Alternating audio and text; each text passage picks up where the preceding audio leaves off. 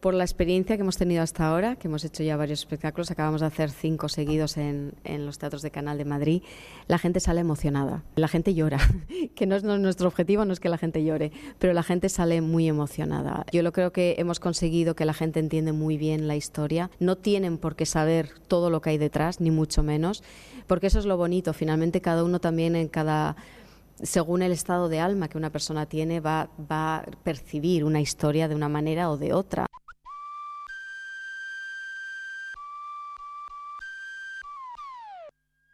Cultura.eus con Galder Pérez.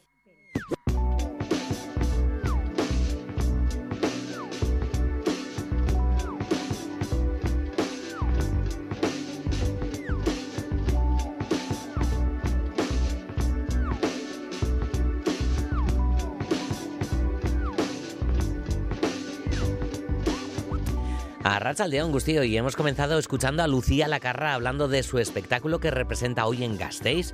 Hablaremos de ello, como no, en este cultura.eus y hablaba también Lacarra de cómo el público se emociona con su trabajo. Y creemos que este es uno, desde luego, de los aspectos de, la cultura, del arte, de la creación, el de emocionar y también otras muchas cosas, como no, desde poner en duda casi todo, a criticar, a alabar, a romper, a enseñar, a partir y a repartir tantas cosas e incluso a veces a meter la pata. Todo eso también aquí en la radio en esta sobremesa cultural de Radio Euskadi que hoy llega a su fin, llega a su fin de año. Volvemos el 24, cómo no. Empezamos este cultura.eus con Maitane Bujedo y Alberto Zubeldia en la dirección técnica.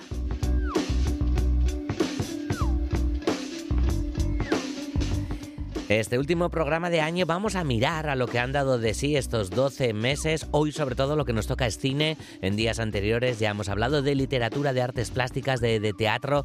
Ayer le hincamos bien a la música, pero como decimos, hoy toca mirar al cine de este año, que claro, inevitablemente también nos lleva a mirar al cine del año que viene. Pero como siempre hacemos, vamos a comenzar con música y qué cosas, ¿no? ¿Quién dice cuál es la canción de, del año, cuál es el mejor disco y demás? ¿Cuántas listas salen cada año y cuántos listos salen también cada año?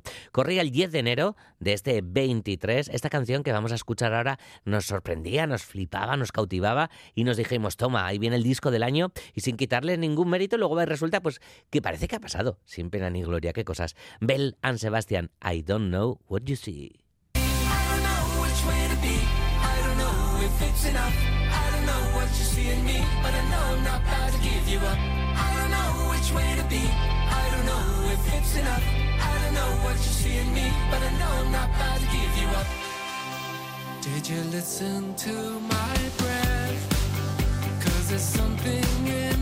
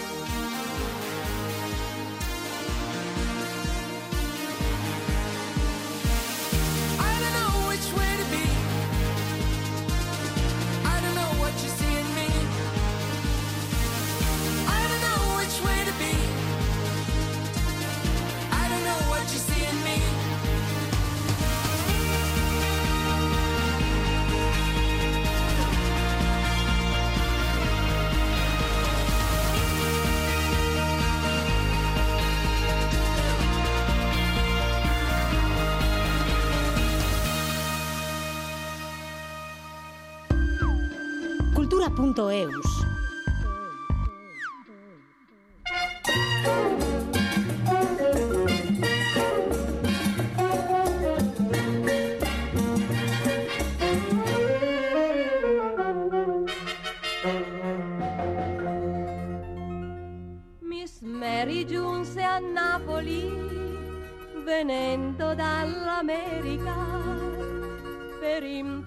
Iker Zabala, Caixo Arrachaldeón. Caixo Arrachaldeón. Qué fuerte, porque yo el año pasado casi a estas alturas estaba en Nápoli. En Nápoli. En Nápoli, si es que ahora cuando vienes al ritmo de mambo italiano.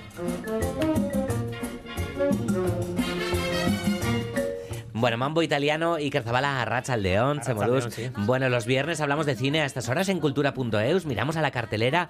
Hoy vamos a mirar a la cartelera. Sí, sí. Vamos a mirar también a estos 12 meses. ¿Tú Claro, sueles quemar el calendario o que tienes algún ritual de fin de año, Iker? Mm, No te creas, no, no. El calendario, yo tengo un calendario de cocina donde voy apuntando de, de forma muy, bueno, muy metódica, ¿no? Todas las cosas del mes, todos los deberes y todo este tipo de historias. Y yo me resisto a tirarlo. Siempre lo termino guardando, lo termino guardando y a veces es un ejercicio que, que está bien. Coges el calendario 2019, a ver, ¿qué, qué, qué hice aquel año? Eh, ir al de- porque ¿qué, apuntas? Dentista, tal, no sé qué, podólogo, Ya, ya eh, fisio. Los cinéfilos apuntamos las películas que vemos cada uno de los días. Ah, qué chulo, tengo que empezar a hacer eso. Bueno, hemos puesto este eh, mambo italiano eh, que sí que nos lleva a los años 50, Sí. pero no es precisamente el mambo italiano que se escucha en la primera película de la que hoy nos vas a hablar. Sí, ¿no? Aquí no, no, aquí no hay demasiado calor, ¿no? Aquí para nada. Aquí, digamos, es un ambiente gélido, el, el gélido que hay en, en Finlandia, ¿no? En Finlandia, sí, correcto. Nos vamos a Finlandia con, con la primera película de hoy. Así es.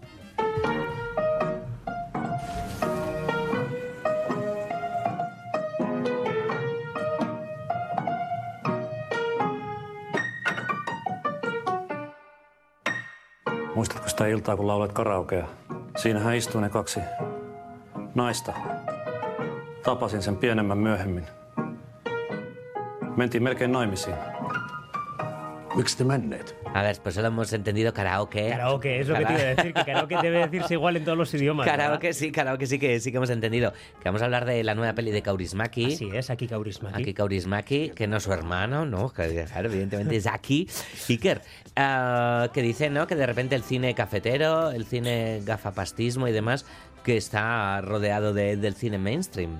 Ya ves, ya ves, esto se ha popularizado mucho. Esto de. La verdad que Kari- Kaurismäki ha tenido un trayectorio festivalero tan, tan, tan eh, importante que digamos que lo, lo cafetero ha, ha tomado lo mainstream, ¿no? Y parece que, que ahora se ha hecho cine popular casi, ¿no?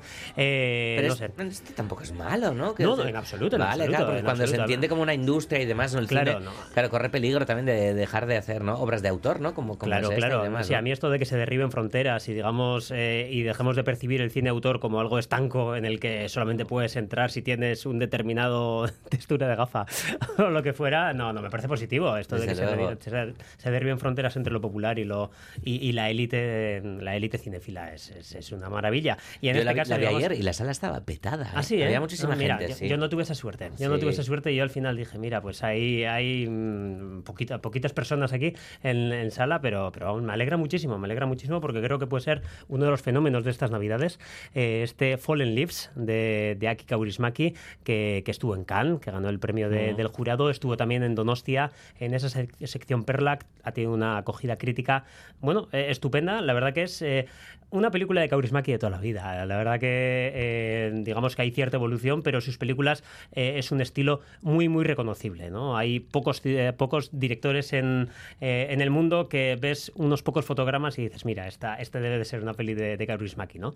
Y la verdad que en este caso, bueno, pues se dan muchísimos de los elementos, ¿no? Que se dan en, en su cine, ¿no? Esa dignidad del proletariado, ¿no? Ante, ante las... ante los Dignidad e indignidad, ¿no? Indignidad, sí, la verdad que está todo un poco mezclado, ¿no? Pero digamos que hay eh, unos ataques, ¿no? Esas fauces invisibles del, del capitalismo y personas que, que sobreviven como pueden, ¿no? Y encuentran, bueno, pues eh, hilos de pasión allá donde pueden, ¿no? En este caso son eh, Ansa y Jolapa, ¿no? Esta, esta mujer que trabaja en un supermercado y que, bueno, pues que, que tiene esa, esa circunstancia de que le pillan robando mercancía caducada, ¿no? No le llamaría robar, fíjate, ¿no? Fíjate, Porque, es verdad, es eh, es muy dura además la escena, ¿no? Cuando de repente, ¿no? Vacía usted el bolso y demás, ¿no? Claro, y se claro, lleva una es que es- hamburguesa que había caducado la víspera. Entonces, bueno, en fin. Fíjate, es verdad que... Y bueno, y mientras tanto tenemos a, a otro hombre, ¿no? Que trabaja en la construcción, tiene un problema de alcoholismo bastante importante y, y bueno, pues esto dificulta Algo mucho muy presente también en Kaurismäki, También, también, sí, sí. La verdad que no queda nunca muy claro si es una, una crítica a las adicciones o una apología, casi, porque... Se dice es- que le rueda mucho borracho y tal Sí, también, sí, ¿no? sí. Es, eh, digamos que la leyenda que corre en torno a Kaurismäki es que todas las entrevistas que da, pues las da, la da pues un poco embriagado y este tipo de, de historias. La verdad que es un, es un hombre particular también. Nunca he tenido el gusto Así de que da grandes titulares también. También, también es cierto.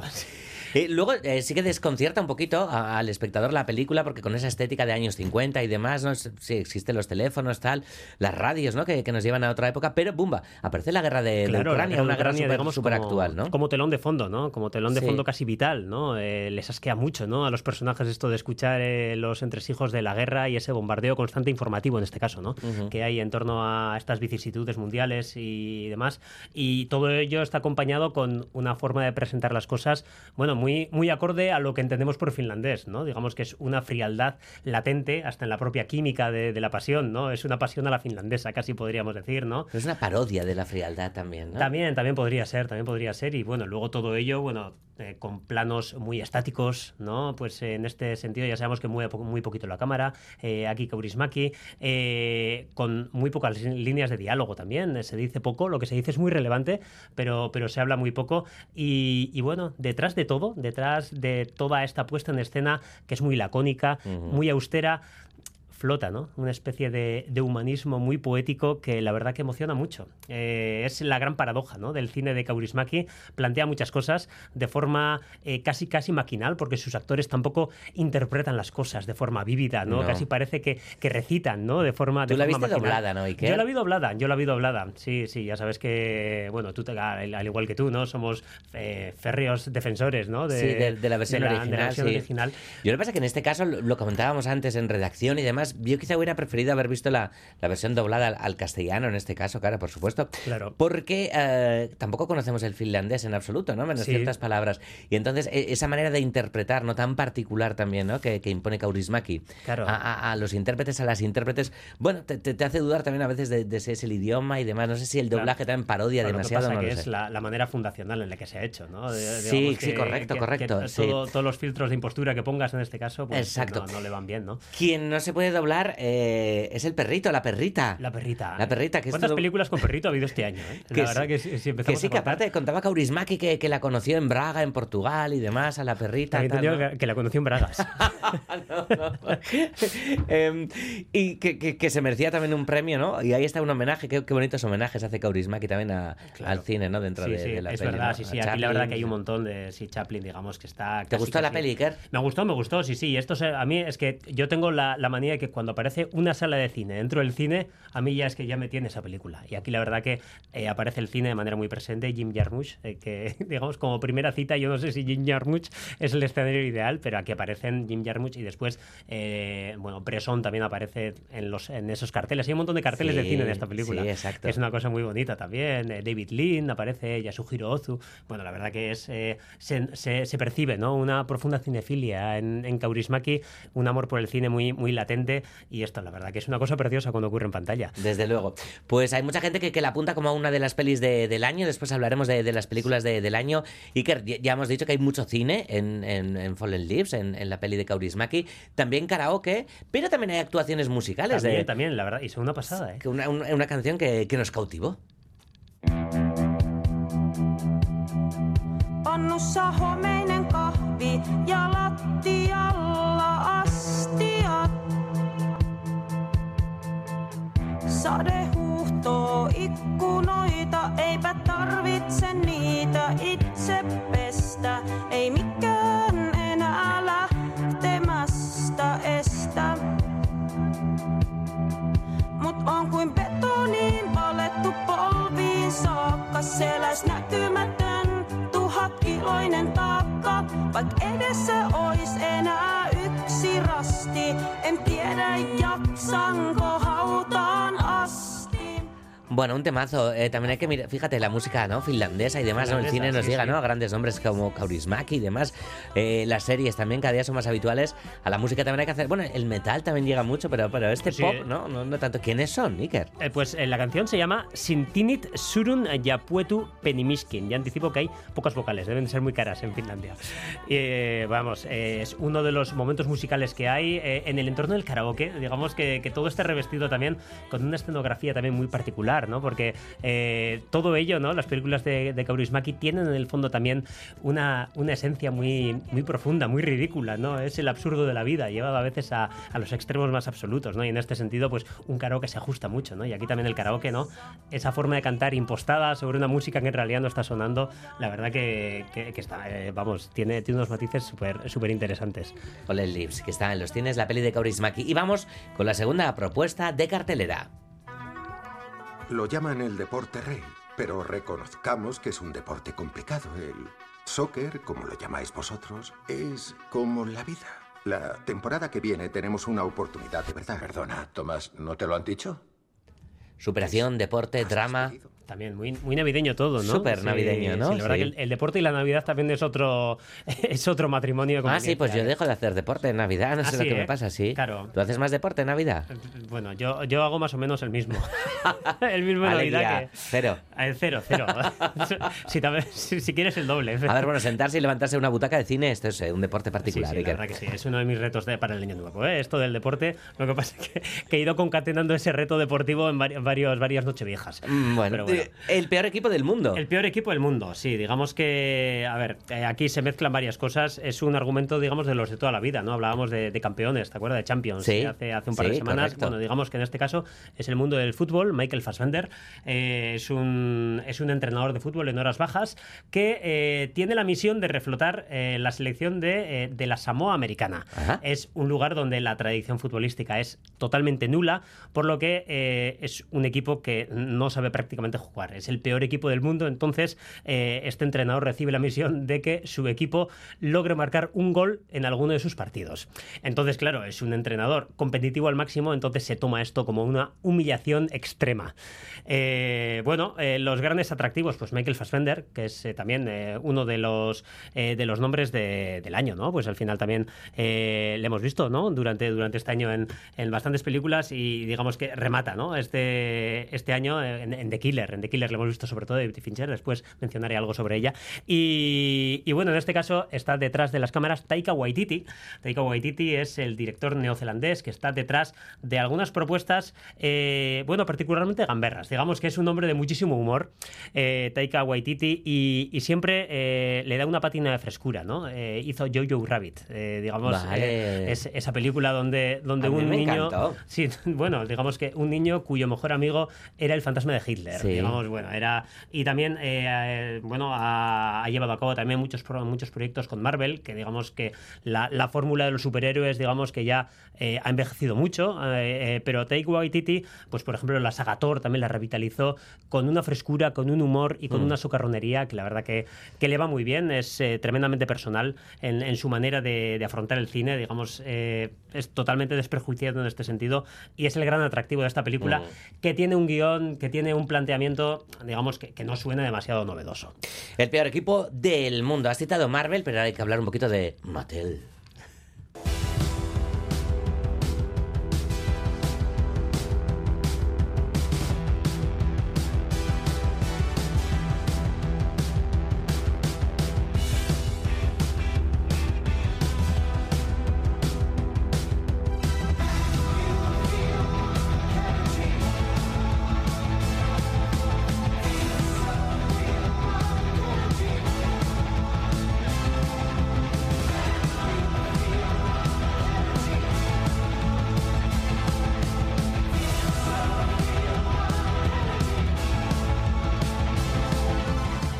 Just Ken. Ah, bueno, no somos Ryan Gosling, ni tú ni yo. No, no, no. la- Bueno, que ahora sí que pasamos a hablar de, de las películas, algunos de los fenómenos, algunas de las pelis de este año 2023 que, que llega a su final. Ah, Yo ahí en verano estaba, ah, no lo voy a ocultar, súper emocionado, con muchas ganas de, de ver Barbie. Eh, lo que esperaste Barbie. Lo que esperé Me Barbie. "Esta sí, semana ya finalmente sí, llega. Sí, No. sí. Y no me defraudó. No, no, me no, def- Barbie, bueno, a ver, quizá yo tenía las expectativas demasiado altas, también es verdad, pero bueno. Y eh, aún así no te defraudó. No me defraudó, no, no, no. Uy, bueno, eh, no, luego tuve, tuve que discutirla con la gente con la que fui y demás, ¿no? Qué pero bueno, película que- Barbie, eh, la verdad que... a mí me parece peliculón, sí. Sí, a mí también. A mí también me parece, no sé si peliculón, pero me parece una película eh, a reivindicar. Una de estas películas que trasciende un poco ¿no? a lo, lo que es el cine. Mira qué es decir, mira qué es decir, eh, trascender lo que es el cine. eh, con, bueno, con un montón de momentos que yo creo que son lo- uno, muchos de los momentos cinéfilos. ¿no? Este I'm Just Ken, por ejemplo, la reivindicación de ese Ken, que a mí me suena mucho al Resistiré del dúo dinámico esta canción. Oh. ¿Verdad? es verdad. Bueno, de, de todas maneras, eh, digamos que Greta Gerwig acertó a construir eh, un mundo de, digamos, de fondo cartoon, casi, ¿no? Un mundo que, que- de casi dibujos animados que establecía un puente súper sugerente entre ese mundo de plástico, ese mundo Mattel, y, y el mundo en el que vivimos, ¿no? Con, con esa losa, ¿no? Del, Mm. del patriarcado que, que se dice de un montón de maneras y, y, bueno, con, con dos personajes, ¿no? Eh, Barbie y Ken, eh, antitéticos que se hacen a sí mismos, que, que tienen un montón de reconversiones durante toda la película. Es una película alegre, es una película musical, es una película metacinematográfica Sí. y es una, es una película que, que tiene algunos incluso apuntes filosóficos, ¿no? Que yo creo que es lo que menos funciona en la película. Pero digamos que tiene eh, muchísimas lecturas y, y yo creo que es uno de los grandes momentos del año, es el gran taquillazo del año también. Claro. Eh, que bueno, que, que yo creo que, que es el gran acontecimiento del cine y bueno, ha trascendido un poquito y, y, bueno, es un acontecimiento Y unas social. interpretaciones maravillosas, ¿eh? La Sí, Margot ¿no? Robbie Margot y Robbie, Ryan Gosling, Ryan veremos, ¿eh? Sí. Margot Robbie ha perdido algo de enteros de cara al Oscar, pero, pero yo creo que hay que estar ahí y Ryan Gosling también. Mm, Pues vamos ahora con otra de las pelis del año, Oppenheimer.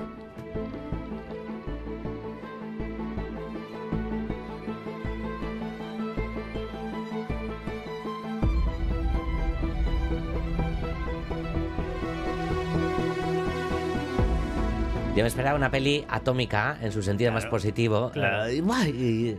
A ver, a mí se me hizo un poco pesadita Oppenheimer en su, Sí, en ya, me momento, contaste que, no te, Sí. que no te cautivó, ¿verdad? Bueno, es, la verdad que es, eh, son las antípodas de Barbie, por más que están muy unidas. Sí, pero luego ¿eh? estaba Sí. Barbieheimer, ¿no? Barbieheimer, ¿te acuerdas? Que había hasta rumores de que se iba a hacer esa película. sí, sí, Eh, sí, fue una de las bromas de ayer, del Día de los. Inocentes, la- una de las bromas cinéfilas.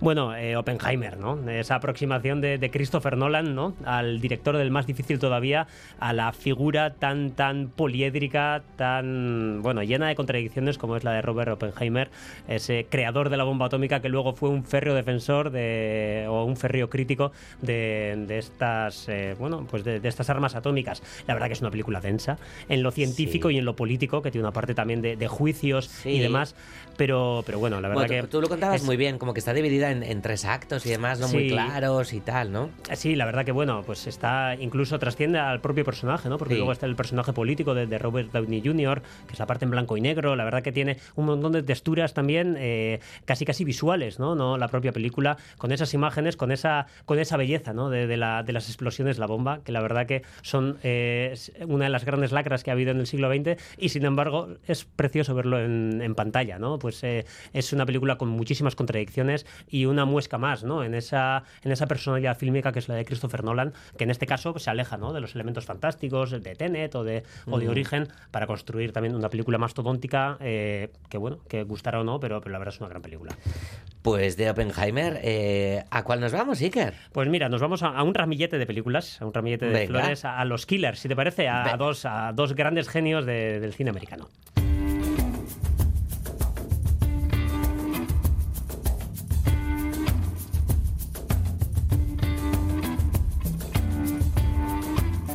Grandes genios del cine americano, dice Iker. Los Killer, porque uno es Martin Scorsese, que ha hecho Killers of the Flower Moon, y el otro es David Fincher, con su The Killer, con Michael Fass- Fassbender, que antes lo comentábamos, digamos, que son dos figuras consolidadísimas que, que la verdad que eh, con Killers of the Flower Moon, a Martin Scorsese nos ha entregado el primer western de su carrera, fíjate, que ha hecho películas, y, y la verdad que aquí eh, es muy innovadora eh, a nivel de género, pero podemos ver esa, esa sombra ¿no? de, de uno de los nuestros, de infiltrados, una personalidad eh, deslumbrante, la de Martin Scorsese, con esas eh, películas de, ascenso, caída y redención, ¿no? que son el, el esque- el esquema de todas sus películas. Y David Fincher, que hace, eh, bueno, eh, la historia de un asesino a sueldo.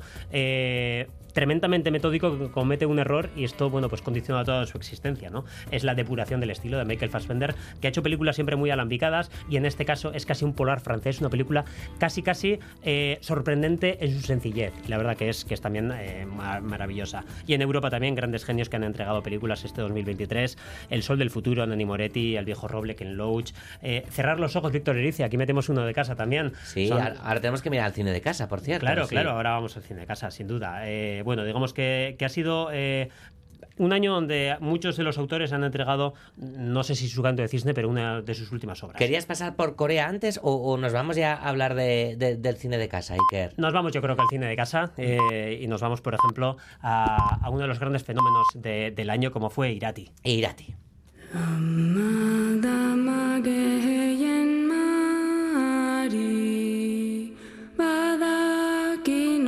Zigorta Sugear semea lurpea Creo que a veces los medios de comunicación y demás no pecamos mucho, ¿no? De, de mirar en exceso a, a los premios. Eh, la propia Steve Resola, ¿no? Lo, lo ha dicho repetidamente. es verdad, sí. Um, y hay y- y- o, o quizá demasiado a la taquilla también, ¿no? A los números, sin, sin mirar realmente, ¿no? A la parte más artística, que creo que es la más importante. Pero en cuanto a números, Irati también ha hecho un recorrido muy Sí, bueno. sí. Aquí nuestras contradicciones, Iker, porque ha sido todo un récord de, de taquilla Sí, de para la película vasca. Sí, sí que es verdad que la taquilla eh, siempre nos da un... Bueno, la taquilla es importante. Es importante porque es Claro. la única manera de objetivar ¿no? el éxito de, de una película. Y en este caso, bueno, pues Irati es la película en euskera más taquillera de la historia. Eso es un, eso es un logro inapelable. Más de 150.000 espectadores han ido a ver Irati en salas, que luego llegó bastante pronto a streaming.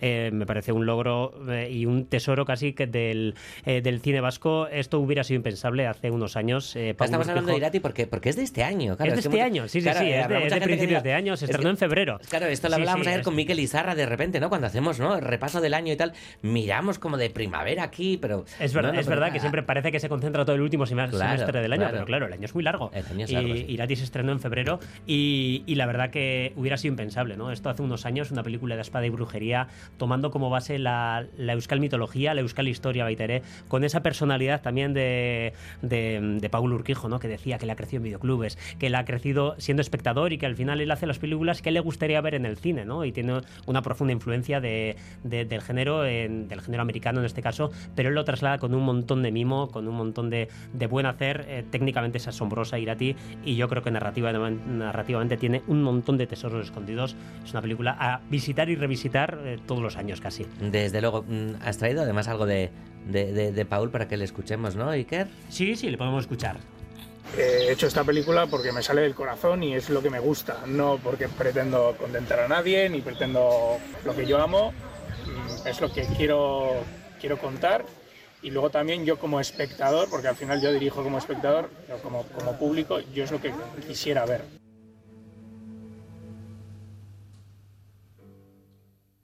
Ahí escuchamos a, a Paul Urquijo. Bueno, si hay un fenómeno, le citamos ahora ya a su directora, eh, Sí. a, a Steve Resola, su primer largometraje, eh, 20.000 especies de, de abejas, que se ha convertido desde luego en el fenómeno cinematográfico vasco. Sin duda. A esas 15 nominaciones a los Goya, ya estamos otra vez hablando de premios y demás.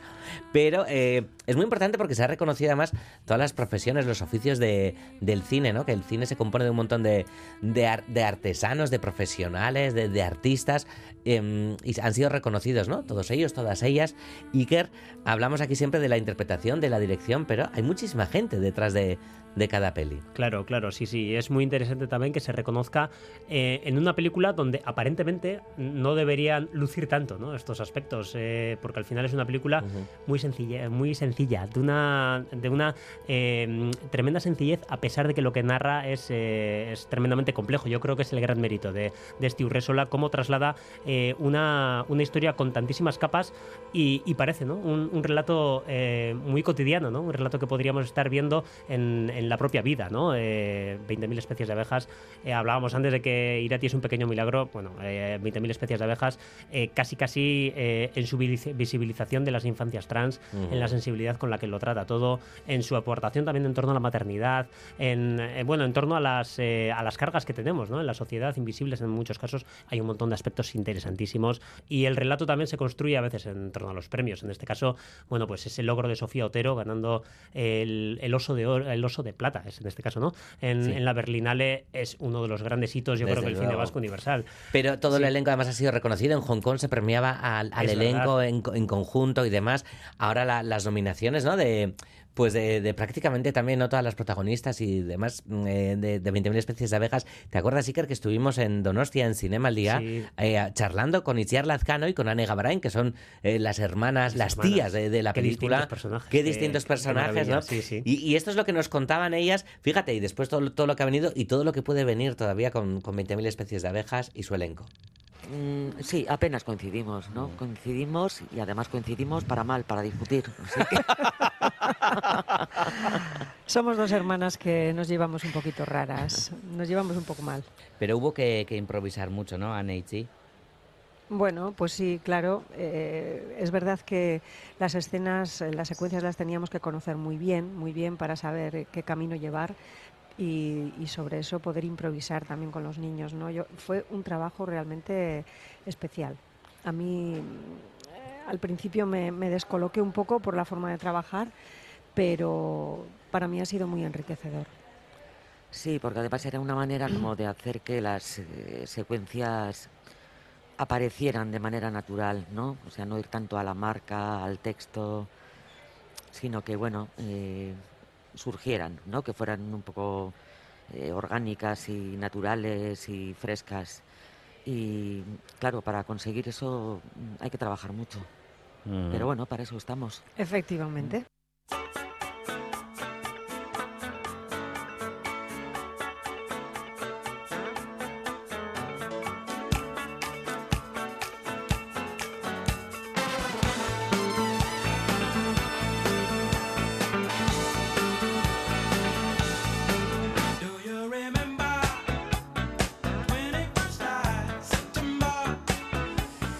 Esta canción ya la relacionamos con, con una película que sigue en cartelera, por cierto, hay que Así es, decírselo así es. a la audiencia que vaya a disfrutar de Robot Dreams de Pablo Berger. Sí, esa es una, un, bueno, es un pequeño milagro también este. Es una Bueno, película 20.000 muda. especies de Sí. abejas eh, también se, se ha vuelto a poner eh, Se en algunas salas. también, Se ha mira. en algunas salas, sí, sí. Mira, qué bien, me parece muy bien. Eh, bueno, la verdad que Robot Dreams, la verdad que es, es una película que, que, vamos, hay que verla, porque explicarla, la verdad que parece un sinsentido, ¿no? Es una película de animación, es la historia de amistad barra amor, cada cual que lea lo que quiera, entre, entre, un, entre un perro solitario y un robot que veremos casi casi nacer.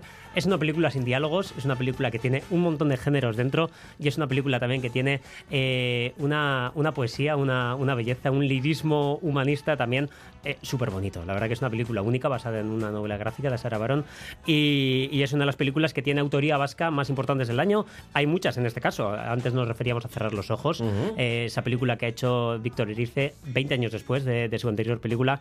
Eh, y vamos, es también eh, una película fascinante. Tenemos también Ocorno, que es de Jaión de Camporda es una película gallega, pero Jaión de Camporda es Donostiarra. Concha de oro. Concha de oro. Ahí es nada. Y una película para mí es la gran olvidada de los premios Goya. Pensaba que iba iba a barrer en las nominaciones al menos. La verdad que me parece una película fascinante, una película con una relación entre sus imágenes que, que la verdad que a mí me parece también de lo mejor del año. Y me gusta también reivindicar una película como La quietud en la tormenta de, de Alberto Gastesi, que es una película que fui a verla sin ningún tipo de pretensión y me fascinó en su naturalidad y en, y en la altura de miras que tiene para hacer una reflexión sobre nuestro propio pasado. La verdad que es otra de las películas eh, que a mí más, más, más, más me ha llamado la atención dentro del cine vasco. Pues yo quiero reivindicar entonces Las chicas están bien, que además También es una es película a la, a la que lleva mucho teatro también. Eh, y Apon Entry también, que es eh, producción, eh, producción vasca Es y demás. Y es, una película agobiante, también eh, en el mejor sentido, ¿no? De- desde la primera secuencia ya flipas, ¿no? Con, con el viaje, el mal viaje que, que va a tener esa pareja en un viaje tan importante de, de- de su vida, ¿no? Peli, peli muy Es recomendable. verdad, es también. verdad. En 2024 no sé cómo será, porque yo creo que hay también algunos hitos eh, ya marcados que encima relacionan a, li- a la literatura con, con el cine y demás, pero yo firmaría que fuera tan bueno como ha sido este 2023. A ver si tiene un poquito más de, de cine eh, en, en euskera, ¿no? Eso, eso lo también es suyo, verdad, ¿eh? digamos, los matices del cine vasco y cine de euskera eh, en otro, en otro día los debatimos. Pero si ha habido eh, una película que, hoy una película, una noticia que nos ha emocionado mucho este año cinematográficamente, ha sido el reconocimiento a, un gran amigo, a un compañero con Así el que es. hemos aprendido mucho de cine, hemos disfrutado mucho de cine, bueno, y seguimos haciéndolo también, Claro, que no hemos hablado de es. Anatomía de una caída, pero hay que entrar... eh, Es verdad, es verdad, Anatomía de una caída también de- es- es- En el canal de Octubers, ¿no? Que a ti y a mí nos gusta Anatomía de una caída, pero wow, feliz como la barre, ¿eh? Es verdad, es verdad, Feli. La verdad que no, no deja títere con cabeza a veces, ¿eh? Cuando algo no le gusta. Anatomía de una caída, yo, por cierto, que la reivindico como una de las mejores películas del año. ¿eh? A mí también me encantó. Y eso que las pelis de juicios y tal no, no me gustan en exceso, pero esta sí. Ah, Félix Linares, que ha sido eh, Cinevi de, de honor este año. Es verdad, Miquel de honor, sí. Por tantas y... Hoy, hoy que Cinevi de honor, ¿no? Miquel Miquel de honor en. Cinevi. Miquel- Sí, sí, Exactamente. Que eres rápido y es very rápido porque al final no digo nada. Am, y, y cómo alababa, ¿no? La, bueno, aparte de divulgador de, de la cultura en general, ¿no? Especialmente de literatura, cine y música, ¿no?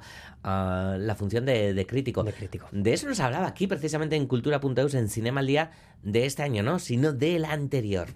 Porque la función del crítico, como siempre he asegurado, por una parte es que alguien te reconozca como cercano a su sensibilidad y vaya a ver las películas que a ti te gustan, y la otra utilización del crítico es justamente la contraria. Como no sintonizo con sus gustos, simplemente no voy.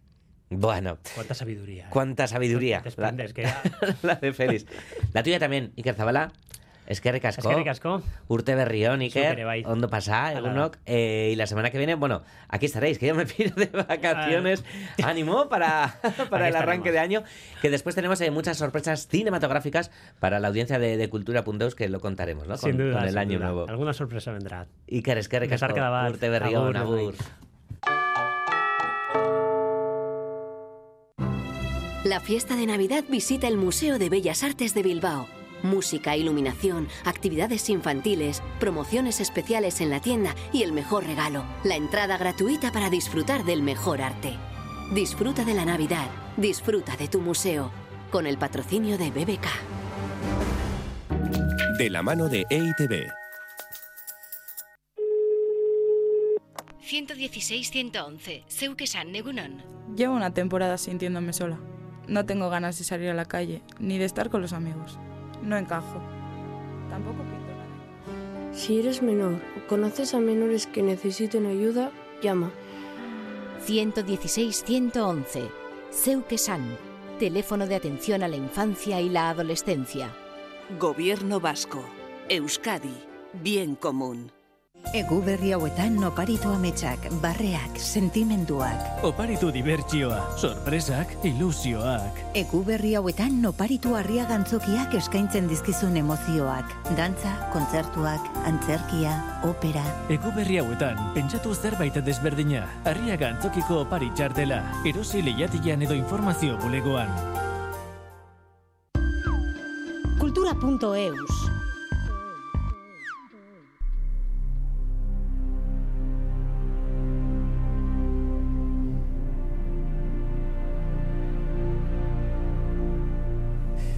La escuchábamos al principio del programa Lucía Lacarra, que actúa esta tarde en el Principal de Gasteiz dentro de la programación cultural navideña.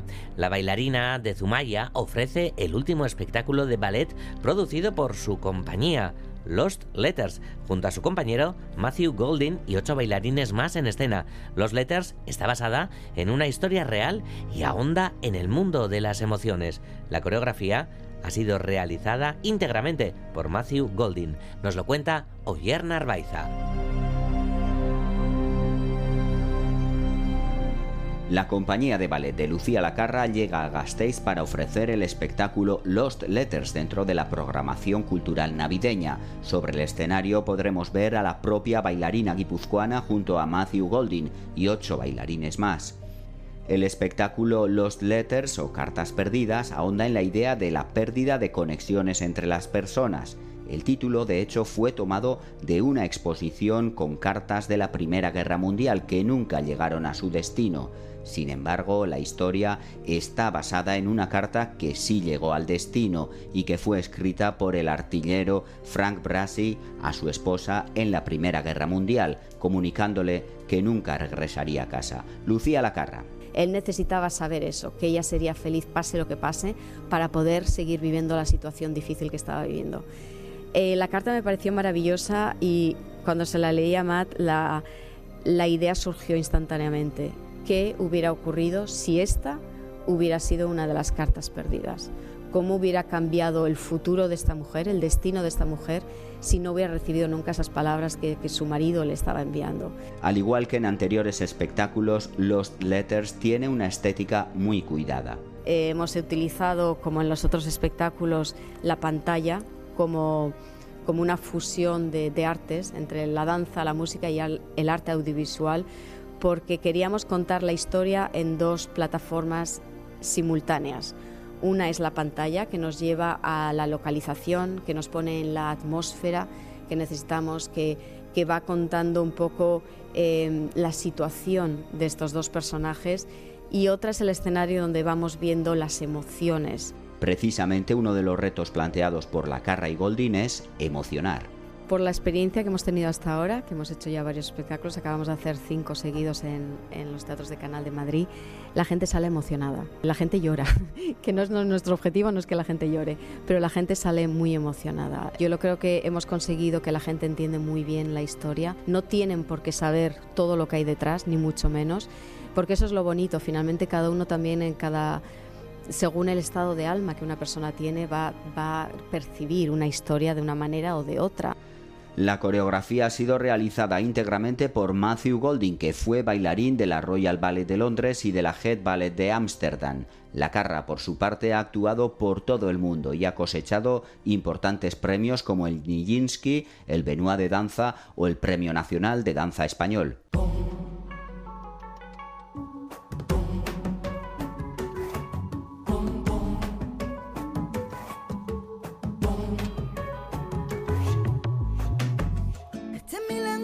Que más me gusta. Le tengo respeto y a veces me asusta. Que no tiene fecha de caducidad. Cinco años después de su último disco, Niña Pastori publicaba recientemente Camino, un disco que llega al cumplirse 25 años de trayectoria. La cantante gaditana actúa hoy mismo en Baluarte interpretando todos sus grandes éxitos, además de las canciones de este, su último trabajo, Camino, Pompa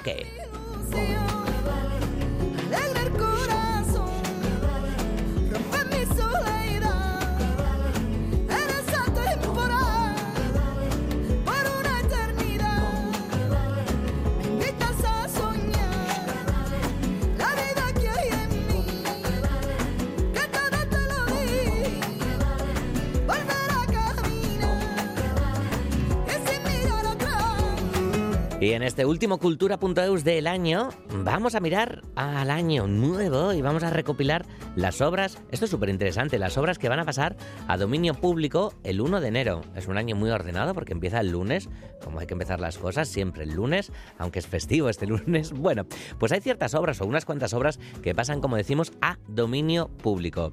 Estas son algunas de las canciones, algunas de las películas y algunas de las obras literarias que podrán ser utilizadas sin tener que pagar derechos de autor. Ainhoa Aguirre. Echando un vistazo a la hemeroteca de estos tres últimos años, podríamos pensar que estamos viviendo no un annus horribilis, sino un decennium horribilis, pero en esta década de los años 20 no todo van a ser malas noticias. En el ámbito cultural, por ejemplo, en los próximos años pasarán a dominio público muchas de las canciones de los locos años 20 y los títulos más emblemáticos del cine mudo americano y del expresionismo alemán. El 2024 quedarán libres de derechos de autor películas como La Pasión de Juana de Arco de Carl Theodor Dreyer, El Circo de Charles Chaplin y The Cameraman de Buster Keaton. Y a partir del 1 de enero, Walt Disney dejará de tener los derechos exclusivos de Mickey Mouse, concretamente los del dibujo presentado en el Botero Willy de 1928. Dentro de pocos días, una larga lista de libros y obras de teatro saltarán también a dominio público. El amante de Lady Chatterley, Sin novedades en el frente y Orlando, por ejemplo. Y lo mismo pasará con Peter Pan, uno de los personajes más populares de la literatura universal. ¿Eres Peter Pan. El dramaturgo ¿Acaso escocés James? Matthew Barry estrenó Peter Pan o El niño que no quería crecer el 27 de diciembre de 1904, pero no se publicó con copyright hasta 1928, por lo que será el año que viene, el 2024, y tras haber transcurrido 95 años, que dejará de tener derechos de autor. ¿Qué sitio es este? No hay reglas, ni escuelas, ni padres, ni hora de acostarse. Y lo más importante... No se crece. En 2024 también el catálogo de música que se abre a dominio público es extraordinario. Blues, gospel y jazz, algunos de los primeros éxitos de la música pop y estándares de musicales que triunfaron a ambos lados del Atlántico. A partir de la semana que viene quedarán a disposición de cualquiera canciones como Mackie Messer, Mac the Knife, de la ópera de los tres centavos de Bertolt Brecht y Kurt Weill, I Wanna Be Loved by You del musical Good Boy y que popularizó años después Marilyn Monroe, o Let's Do It, Let's Fall in Love del musical París, el primer gran éxito de Cole Porter.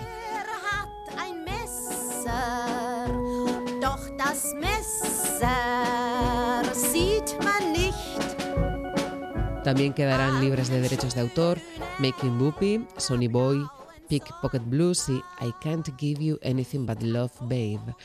Las grabaciones sonoras de 1923 también podrán ser descargadas, mezcladas o utilizadas en bandas sonoras y montajes musicales sin tener que pagar derechos de autor. Algunas de esas canciones son eh, Charleston, grabada por el pianista James P. Johnson, Lowdy Lowdy Blues, cantada por Ida Cox, Downhearted Blues, en la voz de Bessie Smith o Who's Sorry Now, que fue uno de los grandes éxitos del año 1923 y que ese mismo año grabaron, por ejemplo, Marion Harris, The Happy Six, The Original Memphis Five y el cantante Irving Kaufman.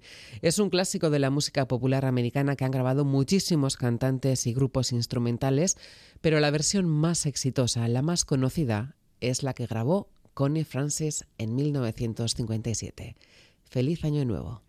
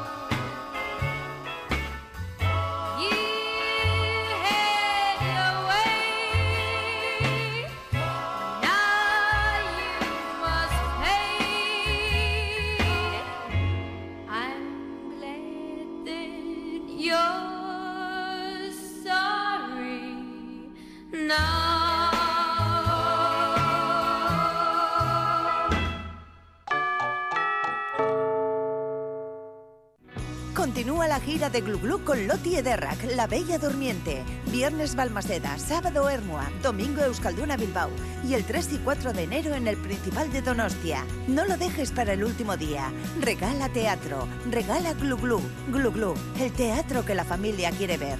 Glu Glu, todo sonrisas. Plan de Ciencia, Tecnología e Innovación Euskadi 2030. Una Euskadi científica, tecnológica e innovadora. Y en la base de todo, el talento. Una inversión de 18.600 millones de euros. Un compromiso compartido para situarnos entre las regiones europeas líderes en innovación. Gobierno Vasco, Euskadi, bien común.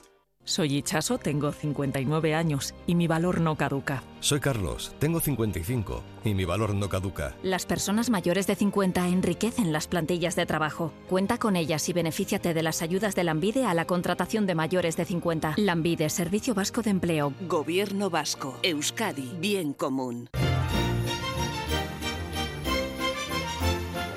Radio Euskadi te desea una feliz Navidad.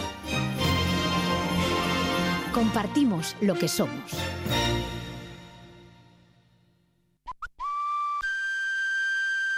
Cultura.eus.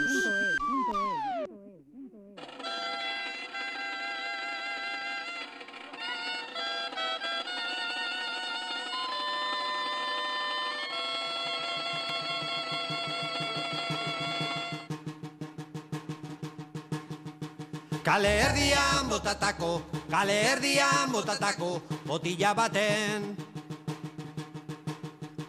Kale erdian botatako, kale erdian botatako, botila baten. Gorde ditut, gorde ditut, poema hauek, poema hauek. Gorde ditut, gorde ditut, poema hauek, poema hauek.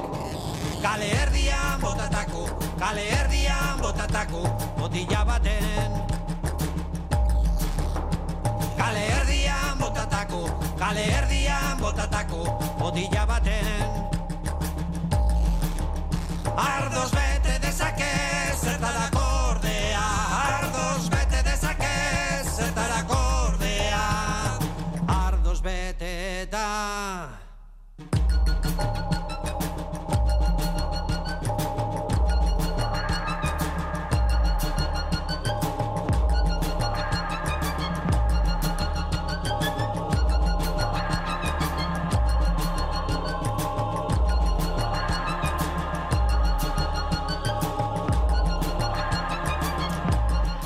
Harry Harry Ar, uno de los discos de este año también, de Amorante desde el Goibar Iván Urizar, con ese juego tan presente en su música, esa constante con el pueblo y esos tres conceptos de Harry, Harry y Ar en el divertimento musical. Un disco en el que además hay un montón de colaboraciones, a Severio, H y también Odey, por ejemplo, o a Maya Miranda. Y nos vamos a ir, vamos a terminar el Cultura.eus de este año, el de esta semana. Volvemos la semana que viene, estará aquí Juan Ramón Martiarena a los mandos de esta sobremesa cultural y nos vamos a ir recordando a una de las voces que nos dejaba este año, también invitándoos y deseando que compartáis un baile chulísimo este fin de año privado, si tiene que ser, que sea privado. Y si tiene que ser público, que sea público, como cada una quiera. Nos vamos con ella, con Tina Turner, con la reina del rock. Urte berrión guztioi, ondo agur.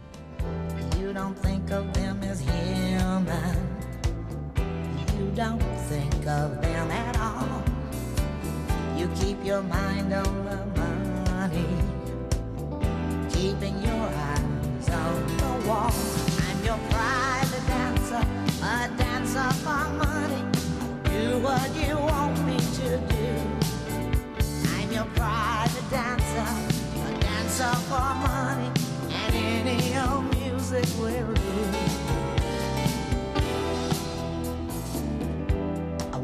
a million dollars. I wanna live out by the sea. Have a husband and some children. Yeah, I guess I want a family. All the men come in these places, and the men are all the same.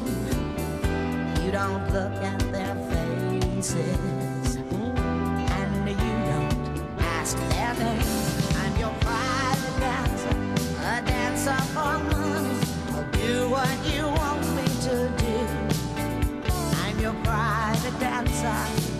dancer for money, and any old music will do.